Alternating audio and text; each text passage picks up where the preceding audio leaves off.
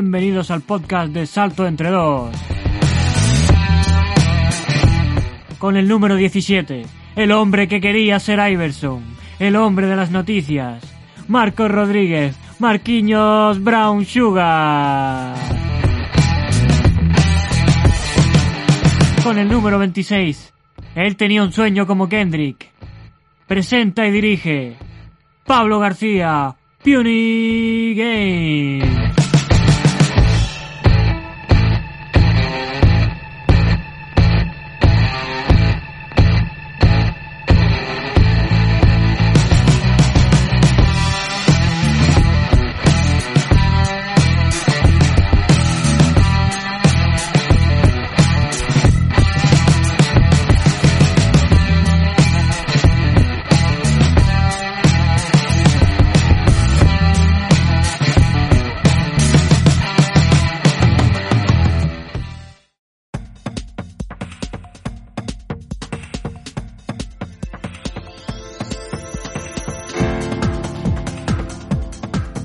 Buenas jugones, bienvenidos a Salto entre dos, volvemos a la rutina, pero esta vez por desgracia con más cosas que comentar ajenas al baloncesto de las que nos gustaría. ¿Qué tal Marcos? ¿Cómo estás? Hola, muy buenas. Sí, es el segundo programa que hacemos a distancia y creo que es el primero que se va a escuchar bien. Sí, ya, era hora.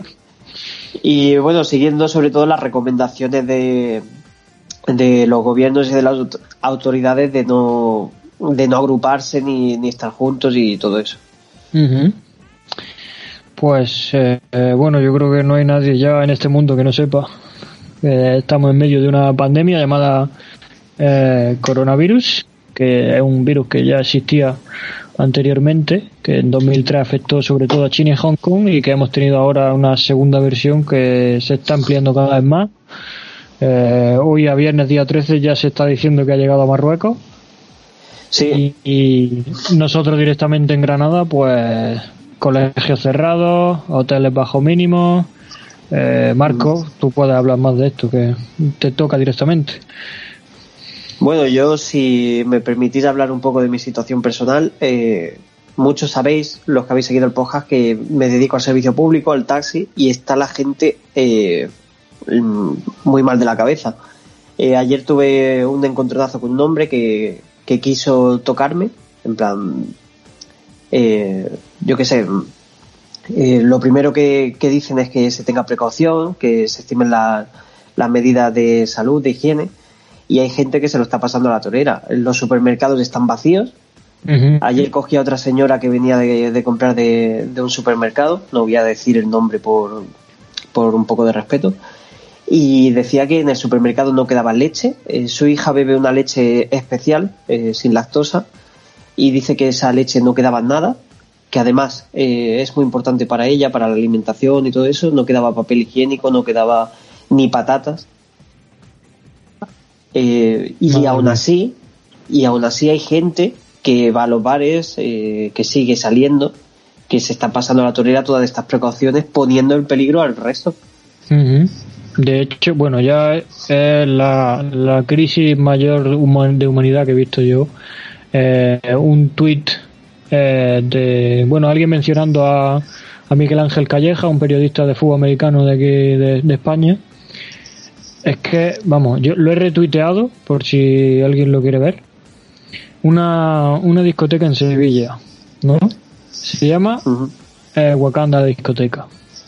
Viernes 13 de marzo, o sea, hoy mismo. De Coronavirus Party. Contágiate de nosotros.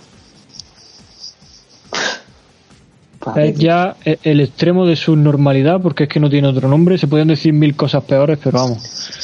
Eh, esto es un circo de algunas personas. Yo, yo lo digo, yo llevo en el trabajo todo el día en la radio, eh, escuchando todas las novedades y noticias que van saliendo y ayer decían que el caso de Italia va una semana adelantado al nuestro y dicen que ellos ya eh, no dejan salir, las autoridades no permiten a nadie salir, a no ser que sean por, por motivos de fuerza mayor, por ir al trabajo, a urgencias o al supermercado. Y en ese caso de, de pillarte por la calle, que no sean por esos motivos, te ponen multas bastante severas. Pues Se dice que nosotros, estamos siguiendo los pasos que está dando Italia, lo estamos siguiendo nosotros con una semana de retraso.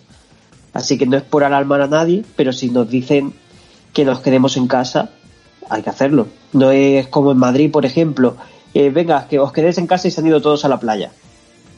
Tal cual, todo el mundo en Alicante. En fin. Eh, bueno, y a lo que nos, nos afecta a nosotros, digamos, entre comillas, en el podcast, ya fuera de lo personal, eh, ya sabéis que está la liga cancelada por 30 días mínimo. Eh, durante esos 30 días, el comisionado con Adam Silver a la cabeza, pues decidirá qué hacer, si alargar la temporada, si dar por finalizada la temporada regular y empezar en playoff, eh, tomando en cuenta los récords que había hasta ahora. anoche, se, bueno, anoche para nosotros se reunieron por videollamada, eso sí, y hay que dejarlo claro que en eso están siendo un ejemplo. Eh, me consta que los Lakers, eh, Rob Pelinka, el entrenador y la plantilla, videollamada, eh, queriendo un poco saber qué opinan los jugadores al respecto, porque se supone que, o se, se presupone, mejor dicho, que Adam Silver está preguntando a la franquicia qué quieren hacer sus jugadores. Y los jugadores de los Lakers han dicho que no les importa jugar toda la temporada regular que queda y playoffs, aunque haya que acabar en, en agosto. En agosto, sí. Eh, no sé el resto de las franquicias cómo, cómo opinarán. Yo eh, creo que es una decisión que van a consensuar todos eh, en común acuerdo de jugar o hasta agosto o que se termine la temporada regular así. No sé si estarían de acuerdo, sobre todo los equipos que todavía pueden luchar por meterse en playoff. Claro, esa es la cosa. que También hay que ver el ejemplo de, China, por ejemplo, que cuando se cerró la Superliga China de baloncesto, el último partido que se, que se disputó fue el 21 de enero y a día de hoy, a día de hoy no han disputado ningún partido más, aunque el virus parece que allí lo, están reteniendo. Sí, de hecho ya de última solo hay ocho casos nuevos, eh, mm. pero claro, el pueblo chino es un pueblo ordenado y el pueblo español y americano no tanto. Eh, y bueno, ya mm, en primer caso de coronavirus en la NBA deja bastante claro que como humanidad a veces somos subnormales. Y Rudy Gobert haciendo el tonto, porque no tiene, no tiene otro nombre. Voy, el que sea amante de Gobert o que esté por todo el día en la calle eh, me va a odiar, pero es que es lo que hay. No, no tengo que decirlo de una manera menos políticamente correcta. Rudy Gobert mofándose en rueda de prensa del coronavirus eh, y cuando acabó tocó todos los micros, pues primer afectado. No solo eso, sino que tocó a sus compañeros de forma deliberada. Eh, y bueno, el, su compañero eh, Spider, como, como es el nombre ahora que no me viene, Donovan Mitchell, Donovan Mitchell, pues también ha sido contagiado. Y lo que más me temo yo, en el partido contra Toronto, que fue el último que jugaron, mm. después de tirar Rudy Gobert un tiro libre, pues, se presupone ya contagiado, eh, Sergi Vaca besa el balón. Así que hay que ver también en los próximos días los jugadores de los Raptors cómo evolucionan. Y si me permiten un pequeño detalle, fuera un poco del, del baloncesto todavía, el jugador Diego Costa, después del partido contra el Liverpool, hizo lo mismo de tocar los micros a todos los periodistas. Descerebrados, como mínimo. Sí, eh, la primera o la primera noticia sí que recuerdo de un jugador de baloncesto con respecto a esto fue la de CJ McCollum, que dijo que no iba a firmar autógrafos ni saludar a ningún fan hasta no, de momento. Sí, es cierto que lo dijiste, creo que lo dijiste tú incluso aquí en el podcast. Y la verdad que, hubo muchos en su época cuando lo dijeron que, empezaron a decir que, que exagerado, que esto, lo otro, pero que... Sí, bueno, Lebron de primeras que dijo que no estaba de acuerdo con que se cancelara, eh, no ya la NBA, sino que mm. no dejaran entrar a gente a, a las canchas. Dijo que él jugaba para la gente, que no estaba dispuesto a jugar sin público. Hombre, yo, yo creo que a Lebron le pasó lo que nos pasó a todos al principio, que no, no pensábamos que iba a ser algo tan serio. A ver, pero es que no había más que informarse de lo que estaban diciendo los verdaderos expertos. Sinceramente, en China, bueno, es que mmm, Pablo Fuente a finales de noviembre ya estaba avisando del tema. Y él no es periodista ni es científico. Lo único que estaba haciendo es ponerse en contacto con verdaderos científicos y a informar a la gente. Además que es que si te informas un poco ves la gravedad del asunto. Es decir, a todos esos que dicen que, es como un resfriado, que es como una gripe normal, eh, informaros un poco.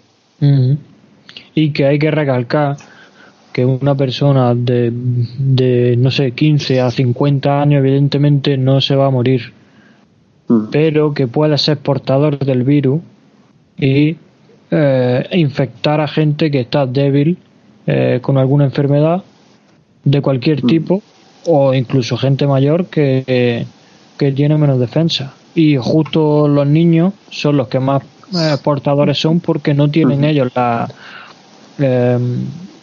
bueno. Los anticuerpos necesarios para. Eh, no, no es lo que quiero decir. La, mm, los síntomas, no me venía la palabra. Los niños tienen, eh, pueden tener coronavirus sin ofrecer síntomas. Claro. Entonces es mucho más recomendable que un niño no salga de casa, mucho menos que esté con los abuelos. También se decía eso de, las personas jóvenes porque eh, los síntomas pueden ser muy leves en, ciertas personas o ser portadores sin tener eh, unos síntomas que, sean alarmantes. Por ejemplo, hay, hay, muchas veces tú puedes tener fiebre y sentirte bien. Es decir, de decir, no me pasa nada, a lo mejor tengo un poco de frío, me pongo la chaqueta, aunque no haga frío. Pero a lo mejor es que tienes tu, el, virus y puedes contagiar a alguien. Exactamente. Eh, bueno, y por ahora poco más que, no sé si tú tienes algo más que decir, poco más que comentar a este respecto. Eh, pero bueno, bueno eh, seguiremos. Dime. No, iba a decir que con respecto a lo que has dicho de, de Rudy Gobert, luego envió un comunicado pidiendo perdón por lo que había hecho Ah, no sé qué hacemos con él. ¿Aceptamos la disculpa o qué? Sí. En fin, eh, hay gente que solo aprende a palo. Hombre, tampoco. Vamos a intentar no matar a nadie todavía. Y bueno, si este palo le ha servido para ahora ponerse a ayudar a otras personas a que no hagan lo mismo, pero ya te digo que dos días después el, jugador del Atlético de Madrid, Diego Costa, hizo lo mismo. Bueno, aunque, aunque no nos toca mucho aquí en este momento, en, el podcast me refiero, que la UEFA siga para adelante. Sí, sí, sí. Y la Premier League eh, anunciando su partido hoy, la jornada de hoy a puerta abierta. Es decir, hasta ayer por la tarde no tenían la reunión que, iba a decidir si se jugaba a puerta abierta o no. Ellos seguían obsesionados que iban a jugar a puerta abierta. Ha habido 3.000 personas del Atlético de Madrid que viajó a Liverpool. Se han dado 10 casos al día siguiente. Eh, Boris Johnson echándole la culpa a los españoles. Hombre, evidentemente, eh, si tu país permite que se viaje eh, gente de países con altos contagios, pues normal que tengas ese problema después, porque lo que tenía que haber hecho el gobierno británico es cerrar las puertas de todo el mundo. Así mismo. Pero el británico y todo. Claro, por ejemplo, ayer ayer mismo aquí el, el aeropuerto de Granada no tiene muchos vuelos, pero desde hace dos días han cancelado todos. Tanto para entrar como para salir. Eso sí, eh, si cancelas todos los vuelos y permites que otros servicios como el tren, como el AVE y, esto siga funcionando, es el mismo riesgo de contagio. Claro, aunque sea a nivel más interno, digamos, que un vuelo, pero viene a ser lo mismo. Bueno, eh, creo que podemos cambiar un poquito el tercio, pues, subir música y hablar un poco de baloncesto, que para eso venimos. Somos los esclavo más vigilado que ha tenido este planeta. En todos lados hay un micro y una cámara que acecha. Servidores almacenan un perfil que me define. Aviones sobrevuelan, fumigan pa' que respire sus productos. Busco algo que Google me niega. Tengo los ojos abiertos pero la mente muy ciega. La libertad financiera es el sueño de los borregos. Seré libre si renuncio a todo lo que quiero. Pero no soy un hipócrita. Piqué el anzuelo, amo el campo de algodón de donde saco mi dinero. Almaceno ceros en un banco, pienso estar ganando y solo soy otro hámster en la rueda girando. El látigo del consumo golpeando fuerte en mi espalda. Quiero ser número uno, pero ¿para qué me hace falta? ¿Y qué ser número uno? Si la carrera es tan larga que la victoria nadie puede saborearla. A ti yo no te maquillo la dureza de la vida. Mis versos no son de azúcar, son palos en las costillas. Moldeando la palabra con estos callos en las manos. El único de mi madre, aunque tenga 50 hermanos. Ellos podrán grabarnos cada vez que nos hablamos, pero no podrán saber del amor que nos profesamos. Somos mucho más que dígitos tras sus pantallas. Ellos saben lo que dicen, pero no lo que te calla. Siempre hay un ojo que mira y un oído que escucha. Por eso mantente en silencio y colócate la capucha. Por aquí seguimos en la lucha.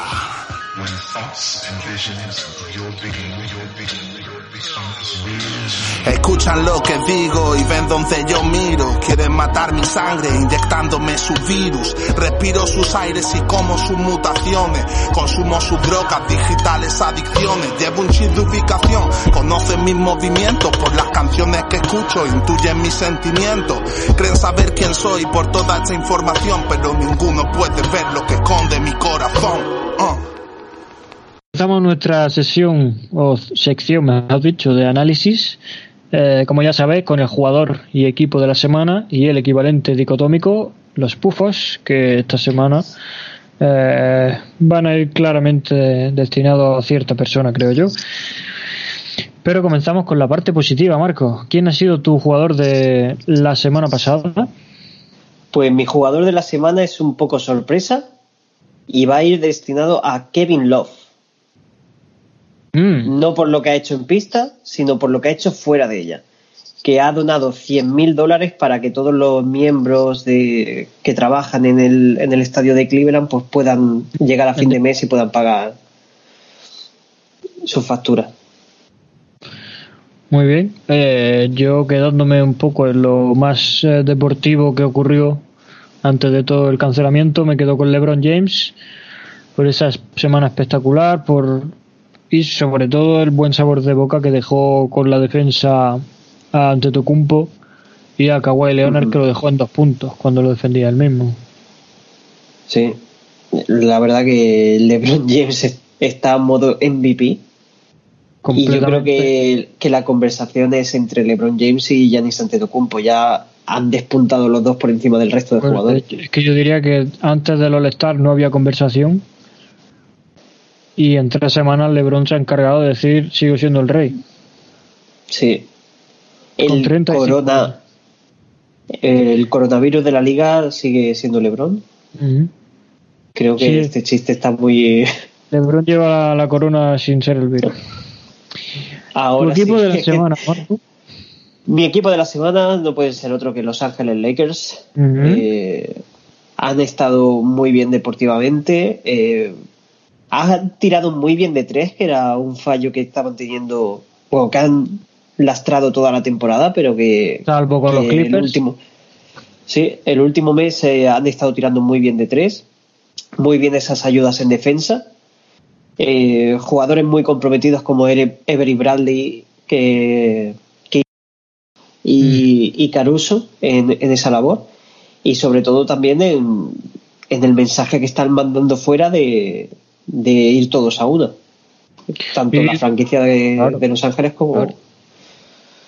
Y de, de, ese mensaje de ir todos a una, eh, se ve muy contagiado Kyle Kuzma, que es alguien que defensivamente deja muchísimo que, que desear, pero que últimamente está haciendo partidazos de tremendo esfuerzo defensivo. Mm, completamente. Eh, un equipo que, sobre todo a partir del All-Star, ya se ha puesto en modo en modo ir a por el anillo y a día de hoy Yo creo que han desbancado mi opción de que Clippers eh, sea favorito indiscutible. A ver, no hay favoritos indiscutibles de este año, pero yo la conversación la tenía entre tres, entre Milwaukee y los dos equipos de Los Ángeles, y ahora creo que Los Ángeles se queda con el segundo puesto por, de, por detrás solamente de Milwaukee. Sí, estoy de acuerdo.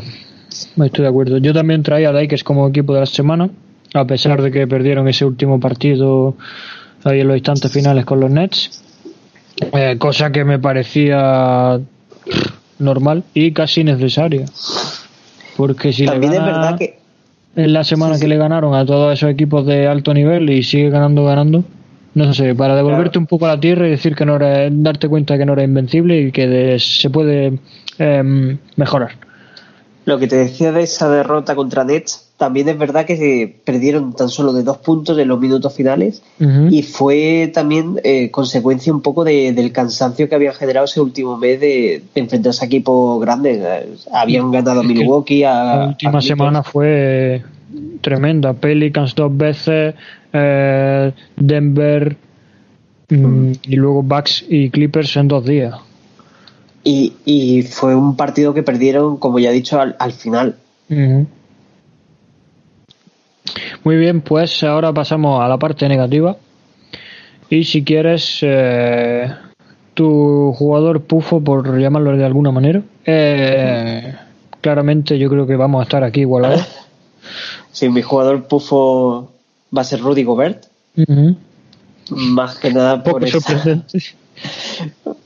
No, la verdad que si, nos podemos examinar todos los jugadores o, la NBA a día de hoy, creo que todos unánimemente le daríamos el pufo a él. Sí, sin duda. Bueno, poco más que comentar, ya lo hemos dicho antes. Eh, cambiamos un poquito, volvemos a, a lo colectivo. El equipo pufo, el equipo que ha dejado algo que desear, o mucho que desear, según tú. Pues mi equipo pufo va a ser Dallas. Eh, lo siento mucho. Se han portado bien fuera de, lo que son las pistas, pero dentro de ellas no han estado al nivel. Han tenido a su jugador Luka Doncic haciendo numerazos. el último partido tuvieron derrota con 38 puntos que, tuvo él y un equipo que, ya arrastra una serie de derrotas eh, que empieza a ser preocupante. Eh, sin duda, y se nos ha olvidado un poco, hablando de Dallas, ya que está, se nos ha olvidado comentar el, el buen gesto de, de tu otrora eh, eh, general manager más odiado, dueño, perdón, dueño de equipo más odiado, que yo creo que ha dado un paso adelante. Pero, yo sé, por ejemplo, en mi caso, Mark Cuban es eh, dueño de equipo top 3, yo diría. Para sí, pero que, que no se le tenía mucho en estima hasta hace no muchos años, en realidad. Mm. Y ha dado un paso diciendo que está estudiando cómo seguir dándole eh, trabajo y un sueldo a todos los trabajadores de, la franquicia que, como sabéis, la NBA se cobra por partido y que con la liga suspendida un mes, la gente tiene, tiene que seguir pagando sus facturas y está buscando la, manera de hacerlo. También hay otro detalle que casi todos los eh, jugadores de la NBA o prácticamente todos han donado un tanto por ciento de su sueldo para, para, ayudar a, esta causa. Que eso no ha salido en las noticias, pero evidentemente está ahí.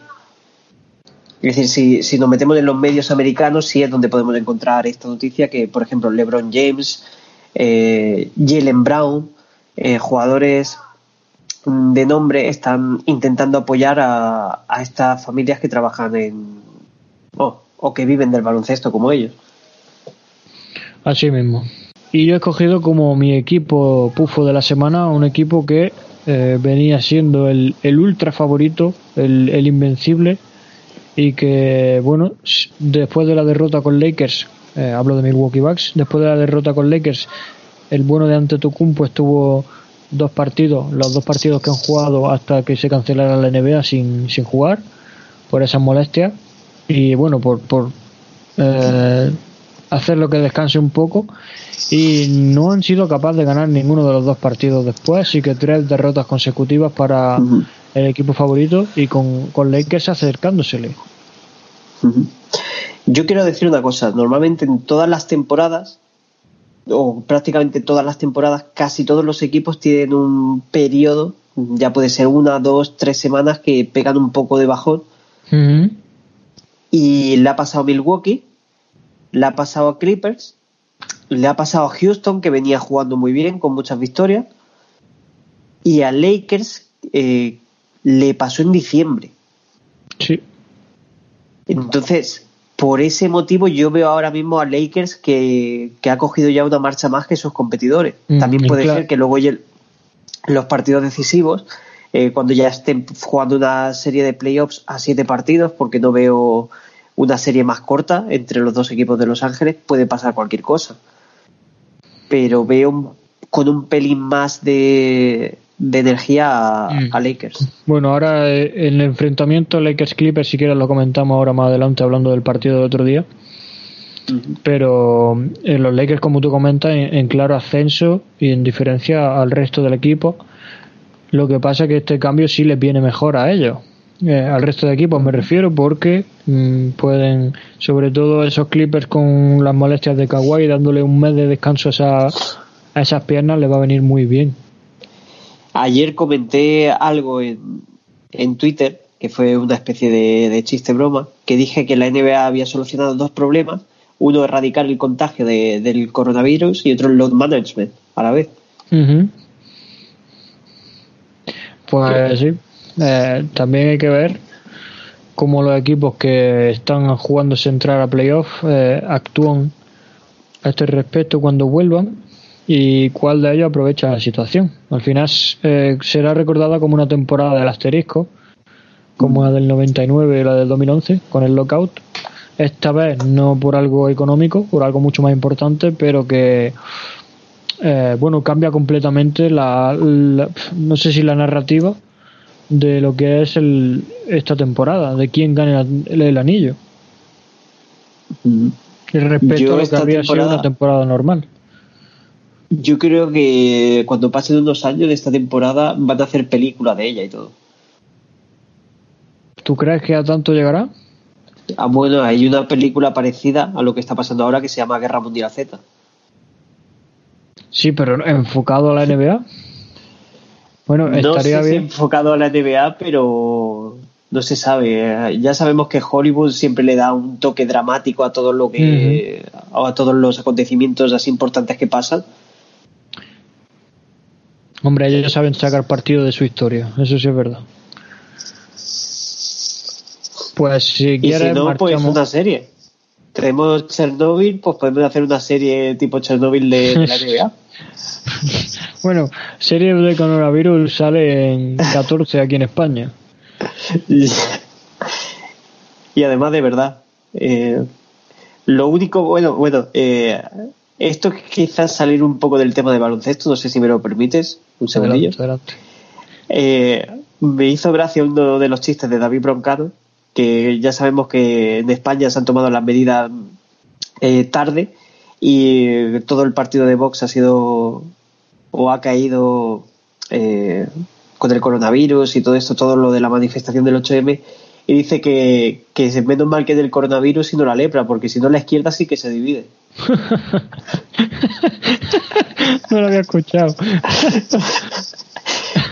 Ah, bueno, broncano a su estilo. Sí. ya si quieres pasamos a los partidos de los que vamos a hablar. No, no en lo general como solemos hacer, algo más distendido, ya que la actualidad lo, lo requiere así. Eh, hay una especie de noticia eh, relacionada a nuestro podcast que de momento hemos cortado el NBA League Pass hasta nueva orden porque eso de pagar 15 euros todos los meses por no ver partido. Evidentemente. Y hay que ver si Adam Silver devuelve el dinero porcentaje de los días que no hemos perdido. Eso es. De hecho, si te metes ahora en la aplicación, ponen todos los partidos a las 5 a.m y pone por determinar. Mm. Habrá que ver lo que pasa también eh, a nivel de que esto afecta que no se está pensando, evidentemente, porque hay cosas mucho más importantes de las que hablar a nivel de coronavirus, pero bueno, hablando de la NBA, que es lo que nos corresponde a nosotros, esto puede afectar al límite salarial, sumado a eh, la aventura de Daryl Morey en Twitter con el tema de Hong Kong y China, que hizo que bajara el límite salarial para las próximas temporadas. O sea que podemos estar hablando de unas temporadas en las que va a ser eh, la franquicia menos y la que pueda llevarse el gato en agua. Y todo ello cuando ya hay contratos de, de, un porcentaje de millones. Es decir, los máximos que se han dado ahora mismo quizá van a ser demasiado para lo que pueda una, una franquicia absorber eh, con el límite salarial del futuro. También se, se rumoreaba perdón, que a lo mejor terminaba ya la, la regular season tal cual y eso sería mm, yo creo que casi peor porque todos esos partidos que quedan son partidos que se han pagado porque estén ahí. Claro. Un impacto. las televisiones, todo lo que conlleva eso. Televisiones, más las entradas, más los abonados. Que, bueno, el dinero que perderá la franquicia. También leí. Yo que eso tendrán eh, seguro la franquicia y la propia NBA al, a nivel del dinero que le pidan las televisiones al no haber eh, temporada, lo que repercute al final en, bueno pues en la arca de, la liga. Mm. Es que yo creo que esto es mucho más serio que el lockout que hubo en, en 2011. Mucho más. Claro, porque el lockout era a nivel de jugadores eh, y franquicias, pero esto afecta a toda la economía global y evidentemente a toda la economía de, la NBA. Pues también leí un tuit de una de las cuentas de, los Sacramento Kings en España que dijo la primera temporada en no sé cuánto lleva sin entrar en playoffs, 14 o 15 años, que es la franquicia que más tiempo lleva, dice, primera temporada que tenemos opciones de entrar en playoffs y corta la liga. Eso es el seguidor de los Sacramento Kings. Tal cual. Bueno, hubo una que estuvieron a punto ahí empatados con los Suns, ¿no? Sí, el, el año ese que estuvieron los Suns, eh, Sacramento y creo que era Memphis, el, que estaban los tres ahí luchando, que se quedó Suns fuera y el que entró fue al final de los tres fue Memphis. Sí, es cierto que fue la temporada de los tres bases de los Suns. Sí. todo muy, muy bien en, Phoenix. Que por cierto fue un temporadón de, de Goran Dragic. Sí, y de Isaiah Thomas. De ese hombre. Y luego lo traspasaron a, a Boston. Bueno, eh, ¿pasó por algún lado antes? ¿Me suena a mí? No, no, no, fue de Phoenix directamente. Fue de. Eh, ah, Sacramento, Phoenix, eso, eso es. Phoenix eh, y luego ya Boston. Y de Boston ya sabemos lo que pasó. Sí. Bueno, pues eh, ya sí podemos marcharnos, si no tienes nada que decir, a hablar un poquito de los partidos de la semana y cambiar un poco el chip. Subimos musiquita y nos vamos con ello.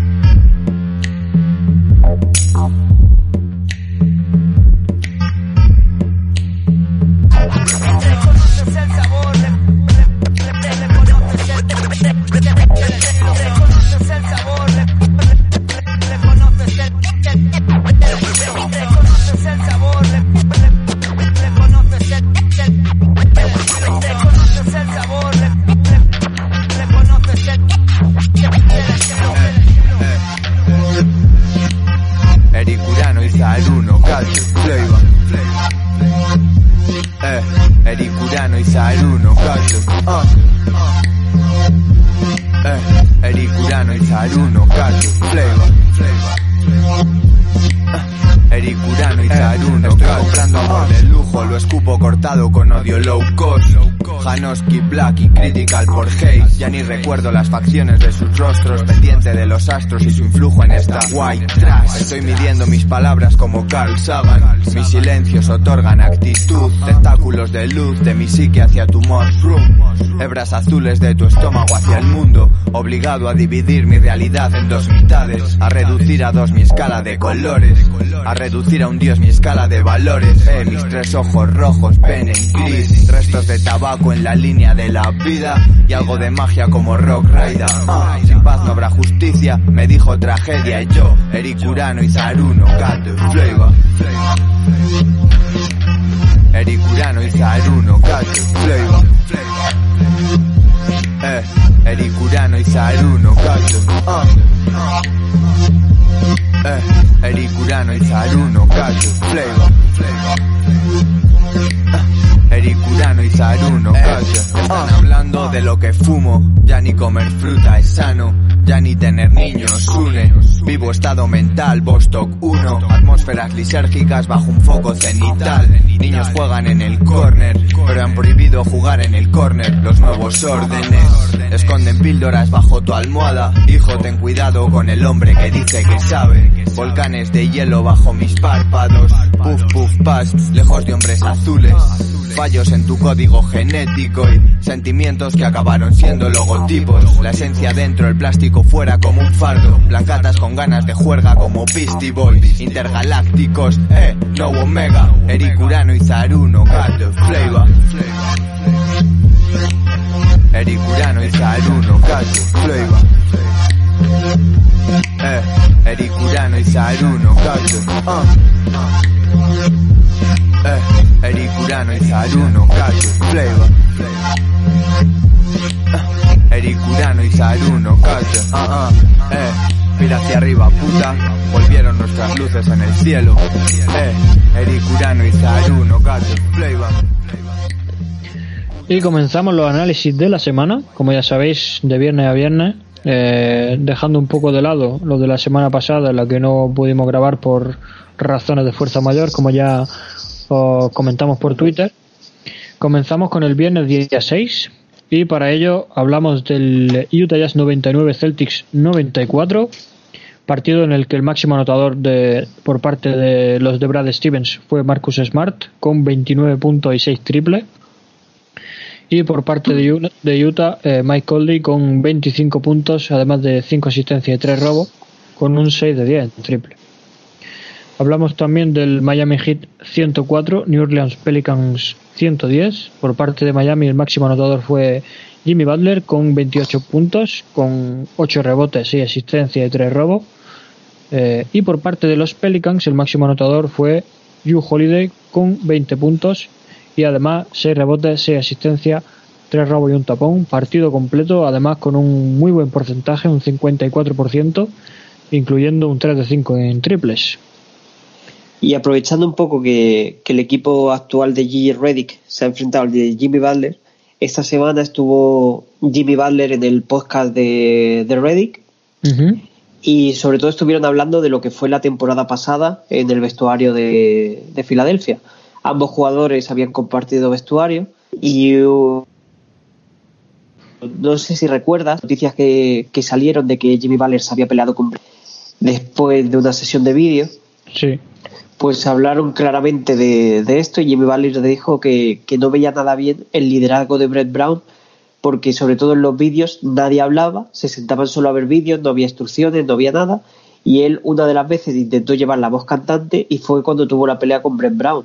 Y, y Jimmy, eh, Jimmy Butler, eh, Reddick dijo que ese día él no dijo nada que fuera que estuviera fuera de lugar lo único que se hizo mal es involucrar a otro jugador. ¿Qué otro jugador involucró? A McConnell. Eh, dijo que había otros jugadores que también lo veían como él, como TJ McConnell. ¿Y cuál fue o cuál fue la en qué derivó todo esto? Pues que TJ McConnell terminase en Indiana y que Jimmy Butler terminase en Miami.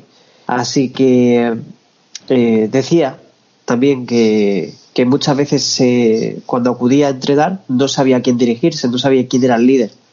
Eh, había muchos gallitos. Eh, ya hemos visto que este año Joel Embiid y, y Ben Simmons han tenido este problema, pero se ve que el año pasado también persistía y que el liderazgo de Brett Brown es un cero a la izquierda. Todo eso eh, en palabras de Jimmy Butler. y, qué, le responde Reddick? Eh, Reddick le dice eso, que, está de acuerdo en todo lo que pasó el año pasado.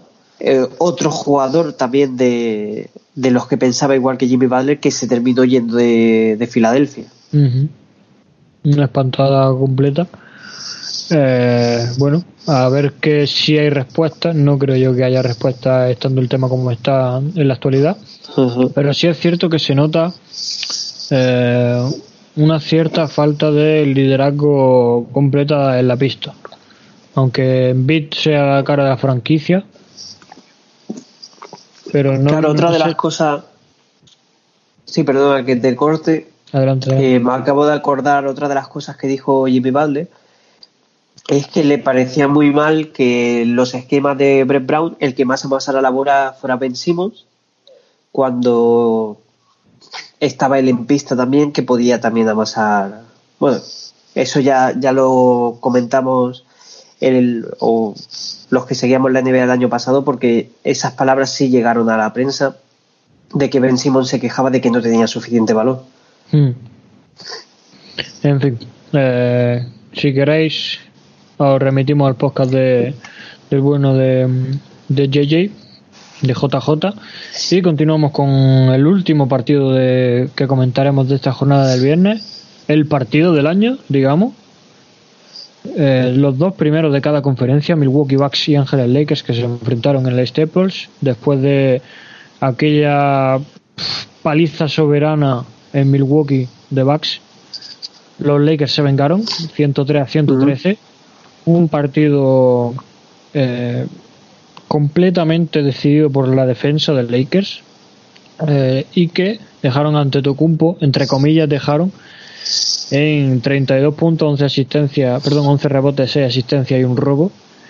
Y digo dejaron porque a raíz de que LeBron empezara a defender ante Tocumpo, ante Tocumpo falló bandejas que no ha fallado en todo el año y por primera vez en toda la temporada se le vio defendible. No sé si estarás de acuerdo. Sí, completamente. No sé si es por el tema físico de que se de que se le ha notado un poco el bajón, pero, pero la verdad que muy bien defendido. Y yo diría que, se le vio incluso mortal en el Esa es la palabra. sentido de, sí, sí, de que eh, se le vio humano. Sin duda, lo más sorprendente fue que se le viera desesperado, fallando bandejas, eh, los Lakers defendiéndolo muy bien grupalmente. Evidentemente no es solo la, defensa individual de LeBron, sino la buena ayuda de, los exteriores, de mm, incluso eh, me sorprendió completamente Caruso haciendo un box out a, ante Tocumpo. parece de chiste, vamos. Eh, yo creo que eso te lo dicen y dices que eso solo pasa en el 2K. Tengo una broma, no sé si decirla debido a las circunstancias. Bueno, también es un poco importante cambiar el chip de vez Pues sí, yo, yo digo, iba a decir, Caruso puede aprovechar el, parón de la NBA para ir a Turquía y ponerse pelo, pero es que como está bloqueado tampoco puede ir a Turquía. Bueno, lo, lo pilla Donald Trump viendo a Turquía y nos quedamos sin anillo. Digo. Y luego te quería hacer una pregunta con respecto a la última incorporación de, Lakers, a Marquise Morris. Eh, no, no, le he visto todavía un rol muy, en teoría, bueno, en realidad, establecido. En realidad no es la última incorporación de los Lakers, que, con esto del coronavirus no hemos comentado los movimientos. Ah, bueno, sí, sí, sí, sí, sí, el, el, Waiters. Golosinas Waiters, es verdad. Pero no ha llegado a debutar todavía, ¿no? Eh, no, no. No, porque el partido de Brooklyn no lo he visto todavía, pero, pero me suena que no, no ha debutado. No, no, no ha jugado, no ha jugado. Eh, no sé qué decirte al respecto. Marquis Morris eh, un poco fuera de sitio lo veo todavía. no También suele pasar con. Sí. No, acaba de, entrar en el sistema defensivo, que es lo más importante a nivel de termómetro en, un equipo de Frank Bowell, evidentemente. Eh, en ataque, bueno, algún tiro abierto que está teniendo, evidentemente le vendrá, pero yo creo que tanto, tanto a LeBron como líder como a Frank Vogel y, a su equipo lo que les conviene es que Marquis esté defensivamente a punto y yo creo que bueno que eso es cuestión de, de día y de, entrenamiento y de ajustar eh, viniendo de un equipo como el que venía completamente diferente no me preocupa mucho la verdad porque considero que puede ser un, gran aporte defensivamente de cara a playoff yo siempre te lo he dicho que los hermanos Morris son muy infravalorados porque aportan cosas que no se ven. Es decir, los dos son muy buenos defensivamente hablando y los dos también luego tienen muñeca para tirarse tiros calientes si se los tienen que tirar. Así mismo. Quizá, quizá su hermano Marcus es un poco más eh, fiable en ese último aspecto, pero, pero Marquis también ha demostrado en, en Wizards que, podía hacer partidos también muy buenos. También es cierto que el vestuario de Wizards no es el, que se ha encontrado aquí en, Los Ángeles ahora y a lo mejor puede, puede explotar un poco más. Yo creo que también el ajuste de cara a playoff de Anthony Davis de 5 dará más minutos a Kuzma de 4, lo que hará que pueda compartir o que pueda tener más minutos Marquis. Es lo que yo pienso que pueden hacer. El, el, pick and roll de LeBron con Anthony Davis de 5 para mí puede ser indefendible teniendo a, a Kuzma a un lado, a Danny Green a otro, Avery Bradley, cualquier tirador. Eh, Marquis Morris incluso. También, eh, hablando de tiradores, eh, Dion Waiters, si, bueno, yo la foto que he visto de Dion Waiters se le ve un pasado de peso Lleva pasado de peso bastante tiempo, como dos o tres temporadas, pero es un tirador eh, más o menos cuando tiene el día te puede hacer daño.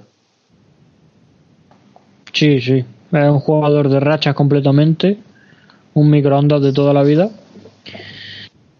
y que confío, la verdad es que tengo bastantes dudas con el fichaje, sobre todo mm, con estos rumores que había de que mm, se pusieron de acuerdo entre fichar a, a Waiters o a J.R. Smith, mm. yo me hubiera decantado por, por JR.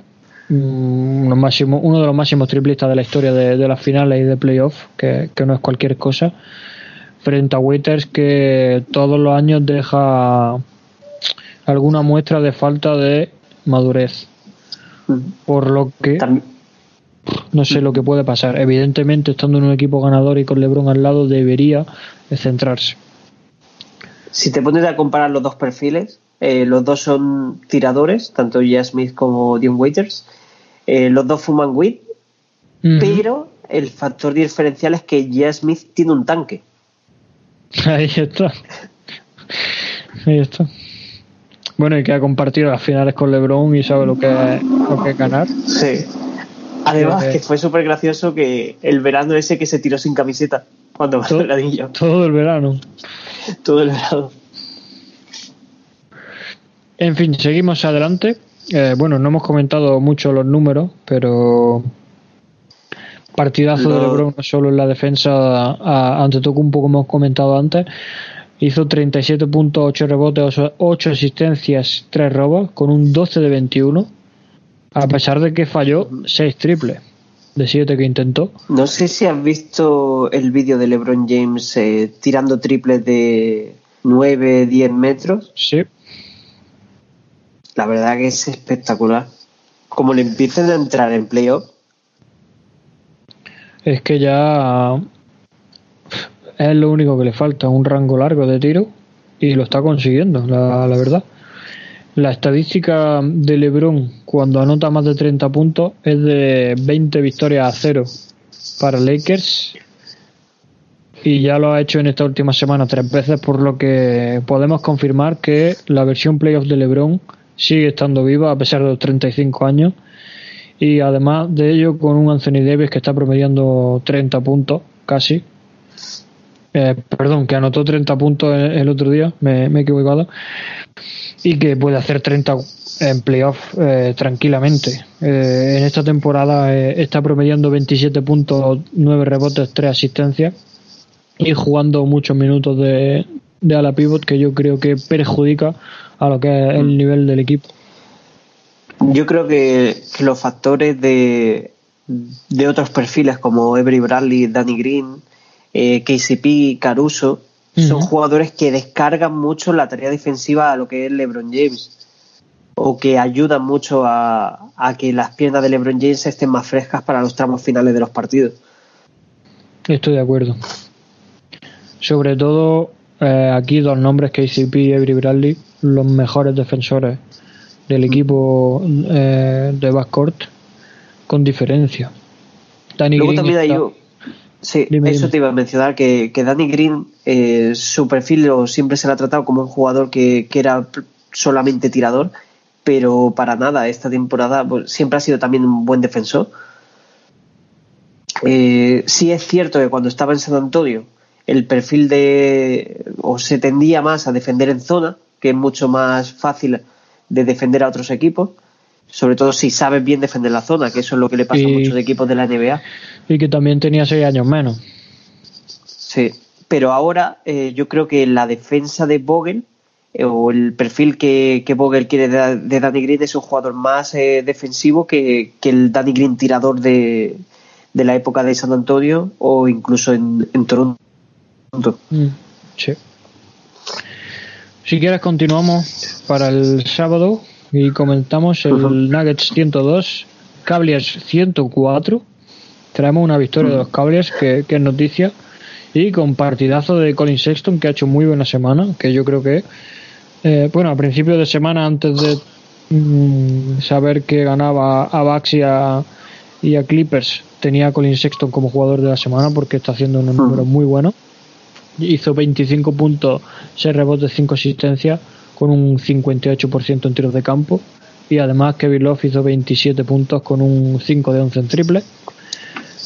por parte de los Nuggets, el máximo anotador fue Will Barton, con 22 puntos, con un 9 eh, de 18 en tiros de campo. Y con un muy humano Nikola Jokic. Fallando mucho, teniendo poco volumen de tiro, pero errando muchos de los tiros que, hizo. Y cuando pasa eso es que Jokic no está bien eh, a nivel físico. Continuamos con el Sixers, perdón, Sixers Warriors, 114 a 118 para los de Steve Kerr. Por parte de, de los de Brown, el máximo anotador fue Tobias Harris con 24 puntos, con un 43% de anotación. Y en los Warriors el máximo anotador fue Damian Lee eh, con 24 puntos, con un D de 17. Y el último partido que comentaremos de esta jornada fue una sorprendente victoria para mí eh, por parte de Sacramento en Portland, en un partido que era una final de cara a esa eh, lucha por la octava posición en playoffs, que se llevó el gato al agua Sacramento, con 19 puntos de C. McCollum como máximo anotador, mucho fallos por parte del quinteto de, de Portland. Eh, solo Hansa Whiteside hizo un, un, buen porcentaje y bueno, porque sabemos que Whiteside es muy de empujarla. Y por parte de Sacramento, el máximo anotador fue Bogdan Bogdanovic con 27 puntos, pero ayudaron Vance con 20, Buddy Hill con 22, eh, Richard Holmes hizo 10 desde el banquillo en 19 minutos. Muy bien Sacramento en ese, en ese partido. También buenas noticias para los seguidores de Portland. Eh, ya se le ha visto a Yusuf Nurkic eh, teniendo acciones en pista. No dentro de un partido, pero sí ya en los entrenamientos. Exacto. Es que con esto del coronavirus las noticias de verdad Para, nosotros están, están siendo completamente lastradas. Continuamos con el... sí, conforme vamos o comentando algunos equipos nos están pidiendo las noticias. Exacto.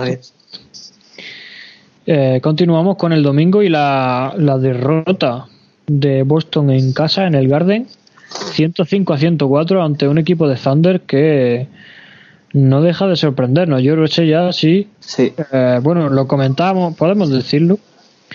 Eh, el otro día lo comentábamos por privado hablando. de hecho me lo comentaste tú a mí, que claramente Oklahoma es el equipo revelación del año. Completamente. Completamente un equipo que eh, prácticamente lo veíamos luchando por, por tener un pick alto en, en, el draft del año que viene, pero que están ahora mismo, no sé si cuartos o quintos. Eh, me pareció ver que, que estaban quintos ahora mismo, pero a cuatro victorias del segundo puesto. Quintos empatados con Houston, que está en la sexta posición. Pero es que tan solo cuatro victorias con Clippers. Ahí estamos, a cuatro victorias.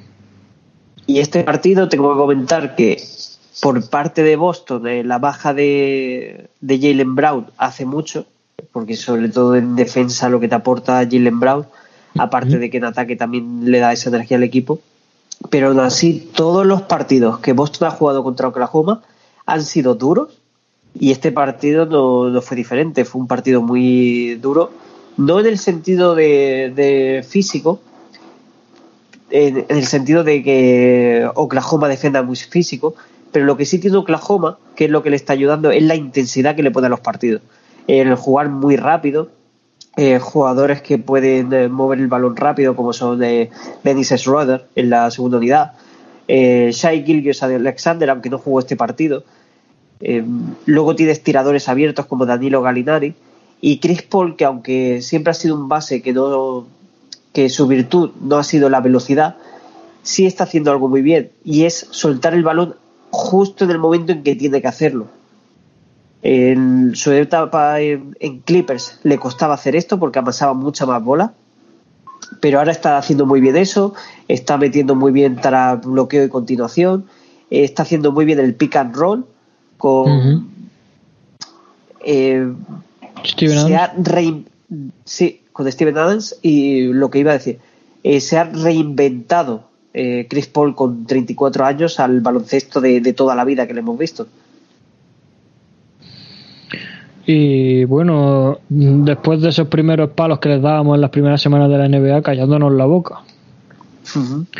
Y un Dennis Schroeder que, que decían que, que, era la moneda de cambio de estos Oklahoma para conseguir un pick alto.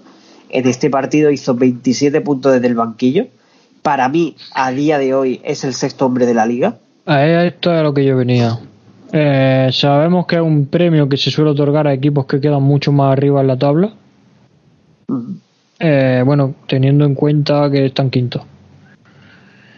no, sé, no sé lo que puede eh, hacer, bueno, lo encargado de hacer la votación, pero para mí es el gran, gran ganador del sexto hombre del año este año.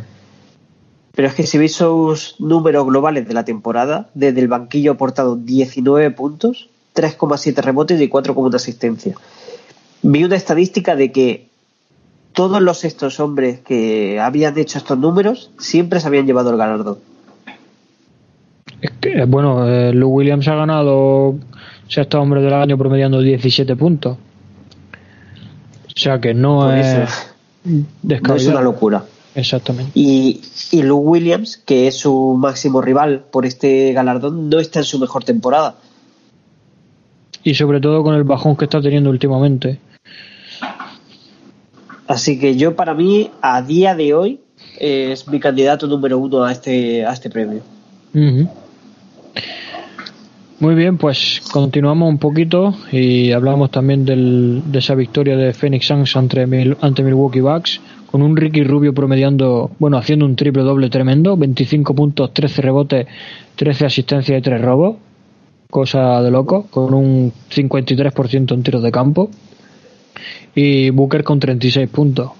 Una, una cosa que nos gusta mucho ver de Ricky esos números y que, eh, bueno, no queremos que promedie triple doble porque evidentemente eso está al alcance realmente de dos jugadores, solo de, de Westbrook y de y de ¿cómo es? Eh, Oscar Robertson pero bueno eh, esa mejoría últimamente promediando más puntos nos gusta bastante mm. comentamos también eh, el partido yo creo que de la jornada sin duda de ese Lakers Clippers ah, por, por un momento pensaba que ibas a decir el Pistons Knicks Mm, sí, a lo mejor en los 80 ese podía ser el partido de la jornada. Pero gracias a la estupenda labor de Nolan y de los dirigentes de, de la ciudad del motor, no están Pero- en su mejor día. Tampoco hemos mencionado lo de Leon Rose. Ay, sí, adelante. Eh, Leon Rose, que se ha hecho ya cargo de, del equipo de Nueva York. Y yo, las decisiones que está tomando últimamente casi me sorprenden incluso más que. Yo es que no, no, no sé hacia dónde va Nueva York. Bueno, nadie en Nueva York ahora mismo, porque los Nets el otro día destituían por sorpresa completamente a- al entrenador, a Kenny Atkinson, después de llevarlos de nuevo a ser un equipo competitivo. Se rumorea, se rumorea que fue porque Kyrie Irving no tenía, eh, ¿cómo se dice esto? Química con Kenny Atkinson y que incluso había pedido que Lou Williams fuera el entrenador jefe de, de Brooklyn. Lou Williams. Es Lou Williams. Estaría Tyronn guapo, Lue. Tyronn Lue. ¿eh? Así es. Bueno, pues hablando de Tyron Lue, eh, derrota de Clippers sí. eh, contra Lakers en un bueno tremendo partido de, de mucha emoción. El primer gran partido de Paul George esta temporada, hay que decirlo. Después de esos, problemas de hombro que lo tuvieron apartado al principio y que ha estado con mucho altibajo. 31 puntos de Paul George, eh, con un 9 de 16, con triples súper importantes para mantener a su equipo en lucha cuando Lakers más arriba estaba. Y Kawhi Leonard con 27, con eso sí, malísimos porcentajes de triple, un 22%. El banquillo estuvo eh, casi eh, comandado por un hombre como Motres Harrell, como siempre, pero otros jugadores como Lou Williams o Ray Jackson, que suelen aportar bastante, no hicieron prácticamente nada. Y no es la primera vez que Lou Williams, eh, incluso cuando Clippers ha ganado el partido, está muy mal contra Lakers. Y a esto es a lo que yo que me quería, mm, perdón, me quería referir antes, al principio, que de cara a una serie Clippers-Lakers, cada vez me fío menos del banquillo de los Clippers. No sé cómo lo ves.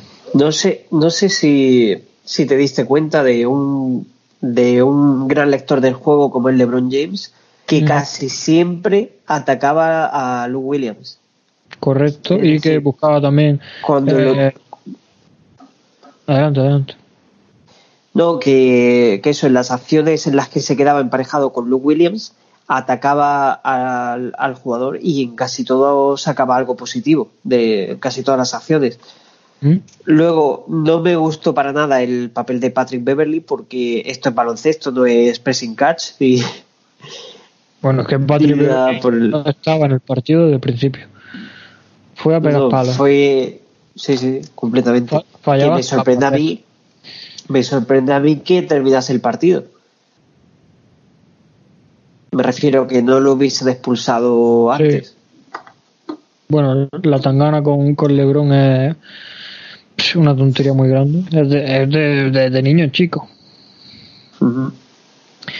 En fin, por parte de, de Lakers, 28 puntos, 8 rebotes, 9 asistencias y 2 tapones de LeBron, con un 7-17 en tiros de campo y 30 puntazos de, de Anthony Davis, eh, abusando de la pintura, abusando de, de Ivica Zubac, con un 11-19 en tiros de campo.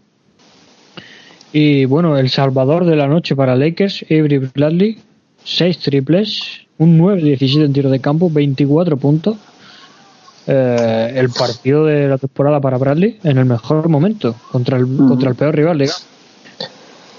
Yo quiero tirarle un dardo un poco envenenado a Doc Rivers porque le dio más participación a Reggie Jackson, que acaba de incorporarse al equipo, en detrimento de, de Landry Shamet, que, que Shamet estaba haciendo un muy buen papel en, en esa segunda unidad. Y en el partido más importante pones a, a Reggie Jackson, Correcto. que a, a mí sinceramente no me gustó el partido que hizo. no Eh, eh, completamente superado por la defensa de los Lakers Ujú. Y Shamet estaba teniendo una participación bastante buena en, en esa segunda unidad. y además aportando más defensa que Reggie Jackson Completamente. Reggie Jackson no es un jugador eh, que pueda contener a, a lo que es, eh, que te digo yo, Rayon Rondo, eh, incluso Rayon Rondo tiene más velocidad que, que Reggie Jackson. Y hablando un poco de defensa, eh, no sé, tengo la opinión de, de ver de cerca a Kyle Kuzma defendiendo, no sé cómo lo viste tú, siendo alguien que no está tan cerca de, la franquicia Lakers. Eh, Kyle Kuzma, si es a nivel defensivo, sí es cierto que eh, su rol, eh, su rol a la hora de, ataque no sigue, no es el mismo que el del año pasado, pero sí ha pegado ese, sobre todo a partir del All-Star, yo creo, que ha mejorado sobre todo la defensa. Llegó a coger 10 rebotes en este partido, pero es que no es solo este partido, en todos los partidos de contra rivales directos, eh, se hace Clippers, se hace Milwaukee, eh, equipos que contenden, su papel ha sido más defensivo que lo que es el ataque y lo está haciendo muy bien. De hecho, en este partido solo tira ocho veces, pero pone dos tapones. Mm.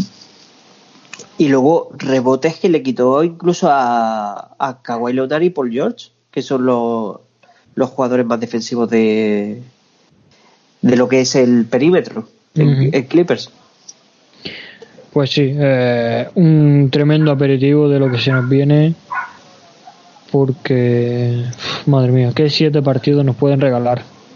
Yo solo digo una cosa: de, de los seguidores de Clippers, que no se hagan muchas ilusiones con que Patrick Beverly termine los partidos. Bueno, una ronda con los Lakers puede ser, eh, como aquellas finales con, con Draymond suspenso. Yo lo veo como ese partido de, Indiana contra, contra Detroit. Bueno, eso ya no. No creo yo porque los Lakers saben perfectamente que no tienen que entrar esa. bueno, si hubiesen tenido a, a Beta World Peace, a lo mejor. Bueno, eso, ahí estaríamos hablando ya de, de otra película. Ahí estaríamos hablando de una película ochentera de palo eh, de La Roca o algo así. y, con lo que has dicho antes de, de Smith, eh, si hubiesen eh, adquirido a, a Smith, hubiese sido una ronda espectacular. Ya verá. Que todavía está en la posibilidad de que, de que puedan ficharlo, ¿eh? Bueno, a mí me encantaría solo por ver qué puede pasar. por cierto, por cierto, dijo una declaración de J. Smith que él era uno de los mejores jugadores de la liga. Que eso lo dijo hace una semana o así. Está bien, hombre. Tener estima está bien. Otra cosa es tener demasiado. bueno, continuamos un poquito y nos marchamos al lunes. Eh, jornada de tres partidos en la que destacamos eh, el Hornets 138, Hawks 143, después de dos prórrogas, eh, cinco, perdón, seis jugadores de, Atlanta por encima de 10 puntos, tres de ellos por encima de los 20, como Cam Reddish, Trey Young y John Collins, con 22, 31 y 28 respectivamente, y además Trey Young con 16 asistencias, eh, llegando a ser el segundo máximo asistente de la temporada perdón, segundo asistente por partido de la temporada, adelantando a Ricky Rubio. Y por parte de los Hornets, eh, Terry Rozier con 40 y Devontae con 27 fueron los máximos anotadores por parte del quinteto titular. Seguimos Así que me oye. Eh, ¿Puedo mandar un mensaje rápido? Adelante, adelante. Daviel, mira el partido de Terry Rozier. Lo sabía. Continuamos con el Bucks 95, Denver Nuggets 109, eh, por parte de, ese equipo descafeinado de Bucks. Eh, prácticamente solo Kyle Korver, bueno, prácticamente no, solo Kyle Korver hizo más de 20 puntos, el resto se quedó en unos tristes 16 puntos de Sterling Brown, eh, saliendo titular jugando 36 minutos. Y por parte de los Nuggets la cosa estaba repartida y un doble doble de, Paul Millsap fue la máxima aportación al a la casilla de anotación. También es cierto que, que estos Milwaukee eran el, el hacendado de, Milwaukee. Sí, evidentemente hay que recordar que Antetokounmpo no mm. estaba. Ni ante Tocumpo, ni, Middleton, ni Brook López, ni, ni Eric Blackson, ni, ni George Hill. Vamos, esto era el, eran los Warriors de... es decir, los Milwaukee Warriors eran estos. Sí, pero que rear un poco. Mm. Y continuamos con el partido del coronavirus, con esa victoria de Toronto en Utah, 101 a 92 ante los Jazz. Máximo anotador de Utah fue Joe Ingles con 20 puntos. Mal partido de Donovan Mitchell, que se quedó en un 25% de anotación y 11 puntos. Y por parte de Toronto, Pascal Siakam 27 puntos, 11 rebotes, 8 asistencias. Por cierto, eh, en este partido, no sé si viste las imágenes de Mike Conley con, con Margasol. Eh, no creo que se saltaron un poco, un poco lo que es las normas de sanidad con respecto al coronavirus. Porque se dieron un pedazo de abrazo y más viniendo de, un equipo como es Utah que, ha dado positivo en dos jugadores. Bueno, pero eso fue antes de que ellos saber. Eh, sí, antes de saber que, pero que, que no te extrañe que Marca Sol o que Serge Ibaka, ya lo has comentado antes, o que algún jugador de Toronto de positivo. Correcto. Y nos marchamos rápidamente a la jornada del martes. En esta jornada hablamos de la derrota de, de Indiana Pacers en casa ante, ante los eh, Celtics, 114 a 111 para los de Stevens. Máximo anotador Domantas Sabonis con 28 y rozando el triple doble con 9 rebotes, 8 asistencias, un 56% de tiros de campo. Y por parte de los Celtics, eh, destacables 30 puntos de Tatum, pero muy buen partido en todos los apartados estadísticos de Gordon Hayward, con 27, 10 rebotes, 5 asistencias, 2 robos y un tapón, con un 3 de 7 en triple y un 53% en tiros de campo en general. Y muy buena lectura de, Brad Stevens, viendo que su jugador más caliente era Gordon Hayward, hizo jugadas sobre todo en la primera parte, eh, destinadas a que, a que Hayward anotara. Y por parte de los seguidores de Indiana, tengo que decirles que enhorabuena, Victory's back. Ahí está. El primer gran partido de Oladipo. Buen aporte, Marcos. Eh, lo, cuando viera el, ese día el box score, pensé en decirlo aquí en el podcast y se me, se me ha pasado completamente. 27 puntos de Oladipo, además 7 rebotes, 4 asistencias, un robo y un tapón, un 5 de 7 en triple, siendo mandarina Oladipo ya completamente aquí.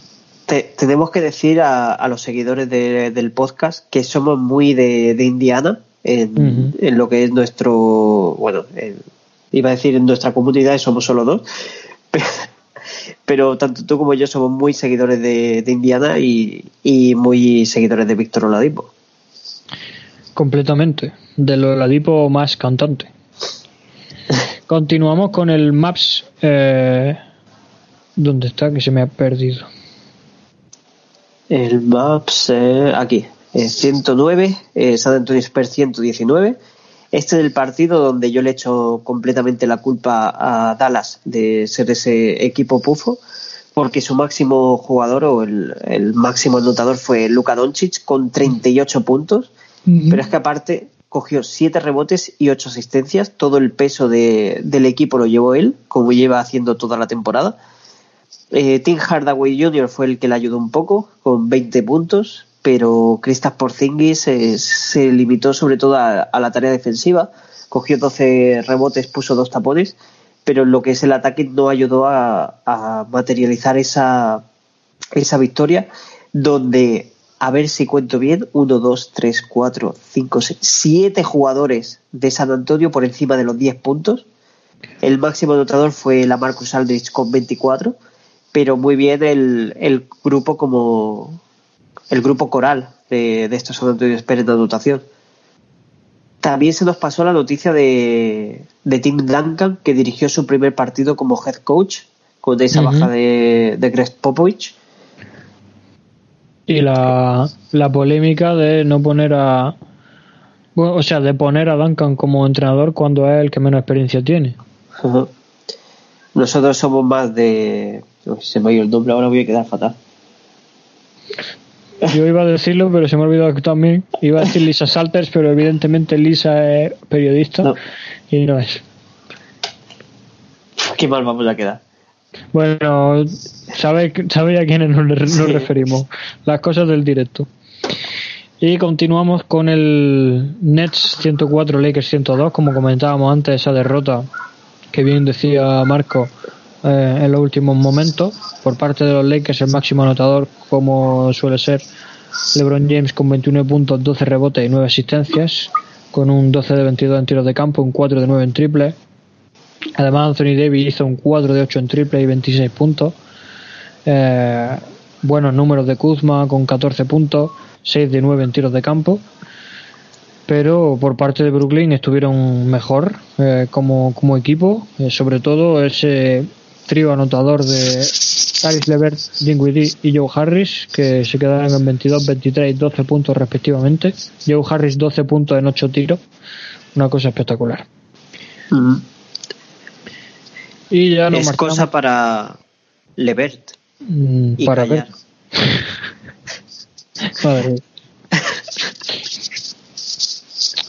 Eh, ya sabéis, la, los dos, las dos partes de salto entre dos. La máxima que, que impera eh, hablando del coronavirus y el cachondeo máximo de tomarse cervezas pero sin ellas.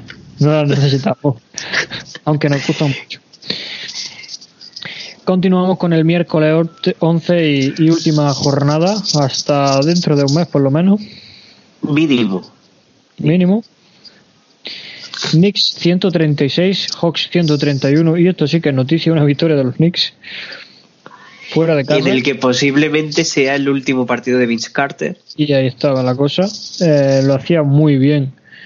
Eh, el entrenador dándole entrada a Carter en el último segundo, bueno, en los últimos segundos del partido para poder disfrutar de una última canasta y tener ese recuerdo como, como bueno, como familia NBA. También muy bien por parte de Knicks de dejarle el tiro. Correcto. Y por parte de Atlanta el máximo anotador fue Trey Young con 42 puntos 11 asistencias. Este chaval solo sabe solo sabe hablar de su libro y lo demuestra cada noche.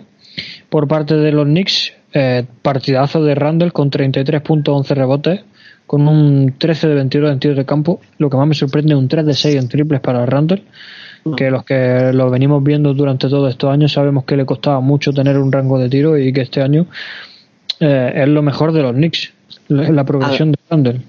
A mí me está sorprendiendo sobre todo desde el, All-Star el papel de R.G. Barrett porque mm. estuvo a punto la semana anterior al, al All-Star de traerlo como pufo pero no sé por qué al final me decanté por otro jugador y desde entonces me ha callado la boca porque está jugando muy muy bien.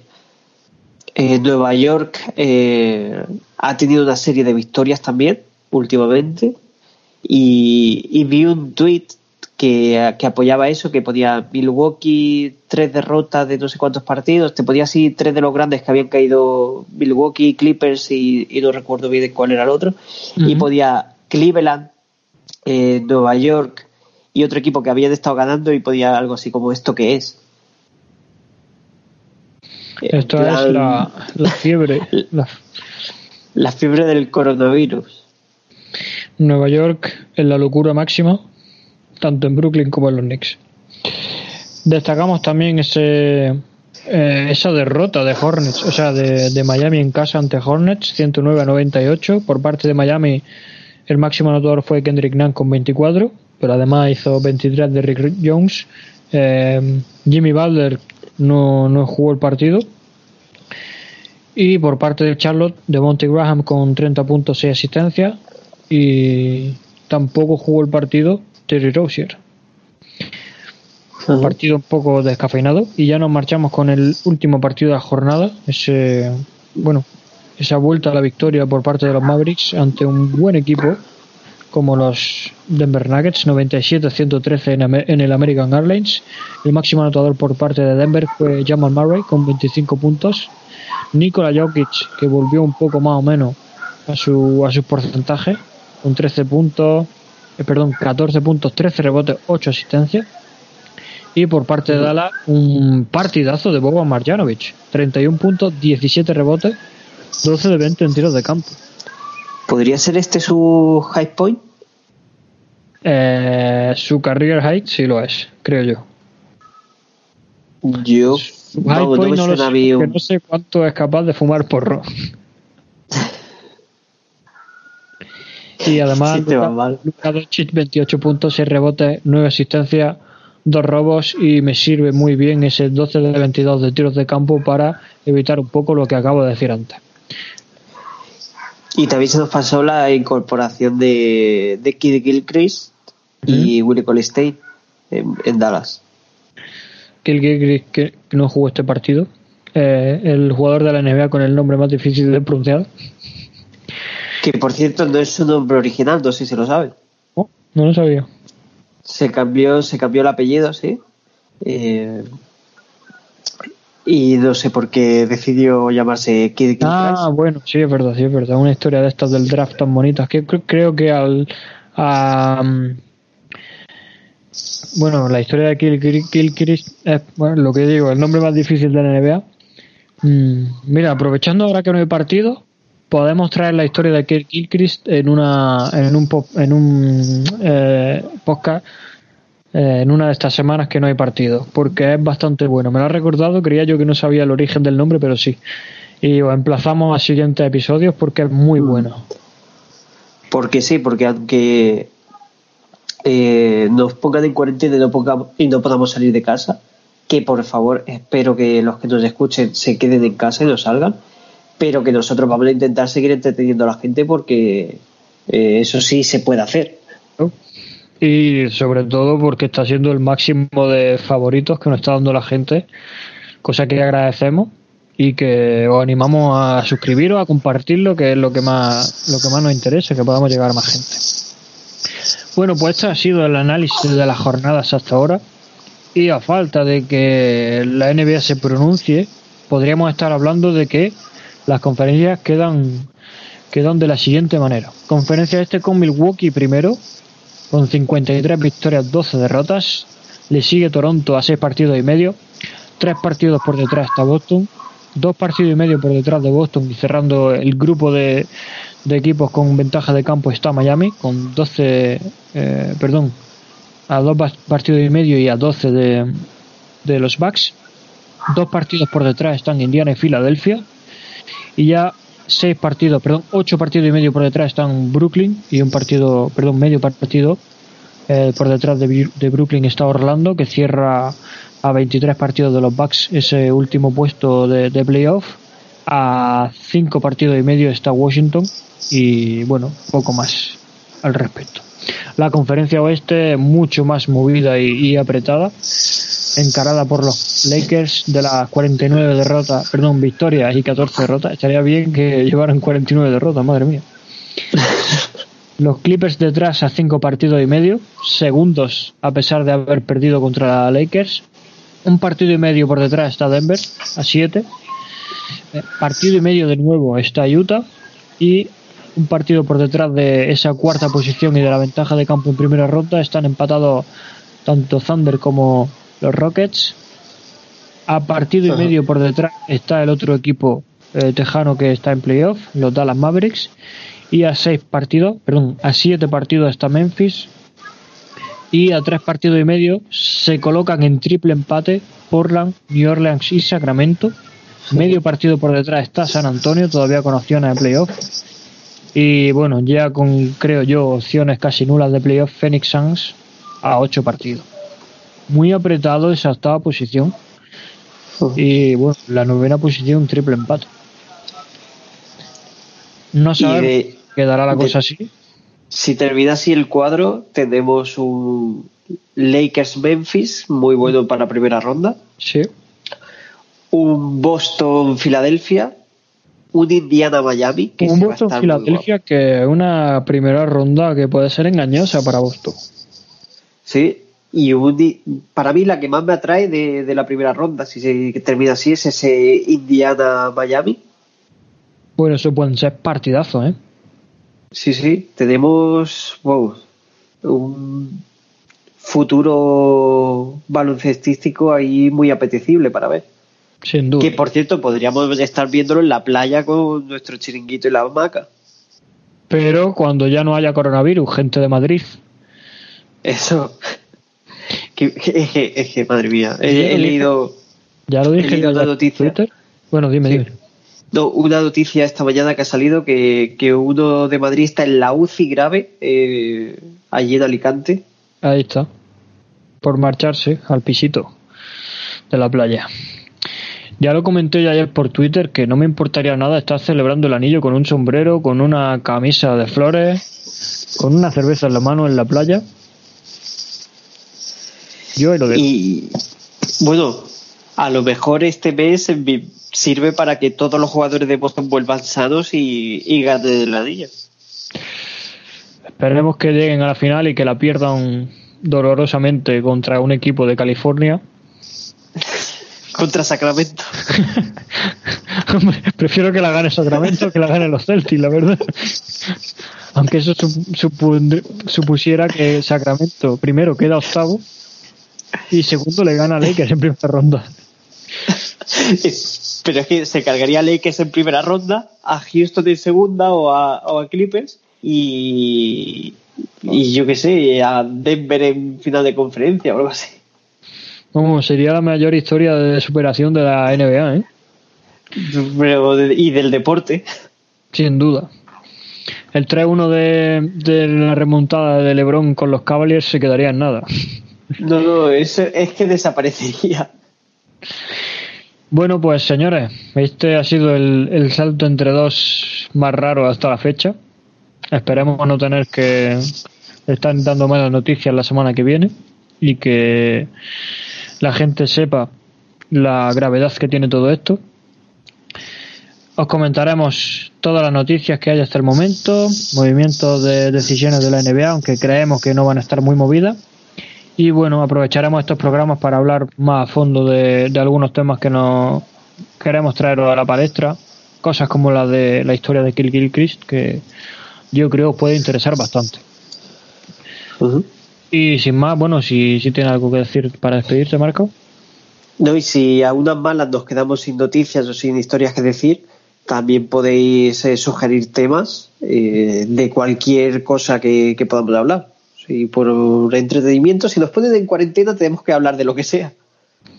Bueno, y también remitiros a nuestro canal de, de, de Twitch, Pioni barra salto entre dos y el de y el de YouTube con el, con el mismo nombre que también está teniendo contenido, que eh, con estas semanas de menos trabajo seglar y trabajo de, de podcast NBA podremos subir más contenido y bueno, ahí os remitimos porque hay sorpresita. Sin ir más lejos, esta tarde ya hay sorpresita. Ahí las dejo. Vale. Estaremos pendientes. Ahí, ahí. Cosas que no sabe Marco, de hecho. Es por eso es que me has pillado ahí muy de nuevo. es que eh, con esto de eh, una locura del trabajo y, el tema del coronavirus, pues hemos estado hablando de, puro baloncesto y, bueno, de cosas nuestras. Bueno, si me permites un pequeño detalle más, eh, ya en el aspecto personal y laboral, me acaba de decir mi jefe hace un rato que el servicio público se está hablando de, de alternar y que se trabaja un día sí, uno no. Es decir, trabaja en la mitad de taxis un día y se descansa y se trabaja y trabaja la otra mitad. Bueno. Es la primera medida que se está hablando de poner. Pues de rigurosísima, rigurosísima actualidad salto entre dos esta semana, para que veáis. De esto al Pulitzer, Marco. ¿Te imaginas? Marquinhos Brown Sugar recibiendo un Pulitzer aunque mi aspiración siempre ha sido el premio Nobel. Bueno, si se lo dieron a Obama el de la paz después de la que le dio. Pero es que yo quiero ganar el premio Nobel de la paz, el de literatura y el de ciencia también lo quiero ganar. ¿De ciencia qué ciencia? Yo qué sé, de, cualquier. Yo qué sé. ¿Te imaginas que inventamos tú y yo la vacuna? bueno, pues no sé cómo. Porque yo de química pues no es cuestión de, contarle cómo fue en el Instituto de la Química. bueno, hay quien dice que bebiendo agua caliente te, te salva. Bueno, que lo sigan intentando. También decían que bañándose con orín de, niño pequeño. Intentadlo todo, chavales. Todo, todo, todo eso se puede conseguir. Hasta aquí salto entre dos. Un saludo.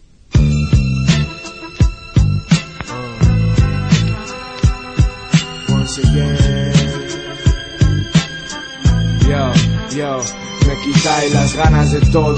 With the same mode, same mode. Subo el volumen, el mundo gira. Se abre el telón y todo es mentira. Suelta ese odio, malgastas la vida. Mi hombre en el asiento de atrás fumando sativa. Hablando con Dios, silbando a esa piba en el semáforo. Esconde tu Cristo para la pipa. Poniéndose rayas sobre la foto de su hija. yo fuera del sistema, del juego. Nos van quemando. Epitafios, días malos pasan despacio. A los 30, buscando respuestas. Volví a la Biblia. Si pido es paz pa' mi familia. Cuando escribo construyo pirámides como los mayas y los incas, ojos viendo cosas distintas, matemáticas, mi amor lejos, chupando licor junto a la tumba de mi viejo. Y todo eso, Miranda wake up, despierta, lo veo claro entre la niebla, todo por el oro, el premio, la recompensa, normal que sea tan frío, si solo mi mai me quiere, ahí fuera, entre animales, buscándome los cuartos, camuflaje, thoughts en el range, vieron a ese ángel, lleva droga en su Nike, sin graduado, pilla mensajes, Quería salir de allí cuanto antes Fumando hachis malo en parques Escuchando mi mierda. No quieren acabar en la celda Chico respira. Llevando alcohol y a su hermana pequeña mi cabecita ya no sueña, miro arriba y solo nubes y ufos, como Eric o Farrakhan. Dios bendiga al profeta Muhammad. La tierra. Solo queda esperar hasta el día del juicio final. Cosas que pasan. me guardo joyas como Tito. Yo y mi equipo llama a mi pana Kiko por el hermano de Niri. Flipo el corazón en la garganta, escupo del estómago. El dolor me encanta con mis hombres de Lampa por el Islam y el alfabeto supremo. ¿Dónde está el truco? Lo quemo. Barras y códigos estricto. Vosotros códigos de barras y escupís en serie. Me crié entre cuchillos y serpientes, créeme. Chicos nuevos son demasiado suaves. Amor por lo que se partieron la cara por esto en cualquier parte. Liricistas de verdad como Selok sea lo que sueno.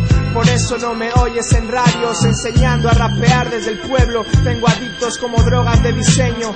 Leo mis manos, tan solo es eso. Mi alma en tocadiscos, no me engañas. Cuando nadie me quería, zorra, ¿dónde estabas? Cuando de verdad te necesitaba, ¿dónde estabas? Un buen día volví a casa con las manos llenas, pero estaba vacía. Nadie me esperaba al volver de la guerra como en las películas. La cama fría, una lágrima matando penas con la ventana abierta, un rioja alta entre pelas. Acepto mi condena hasta que pongan mi cara en el muro. O vea esa luz al final del túnel, o se acabe el mundo. Descanso con la mente en blanco, negro, yo solo escupo.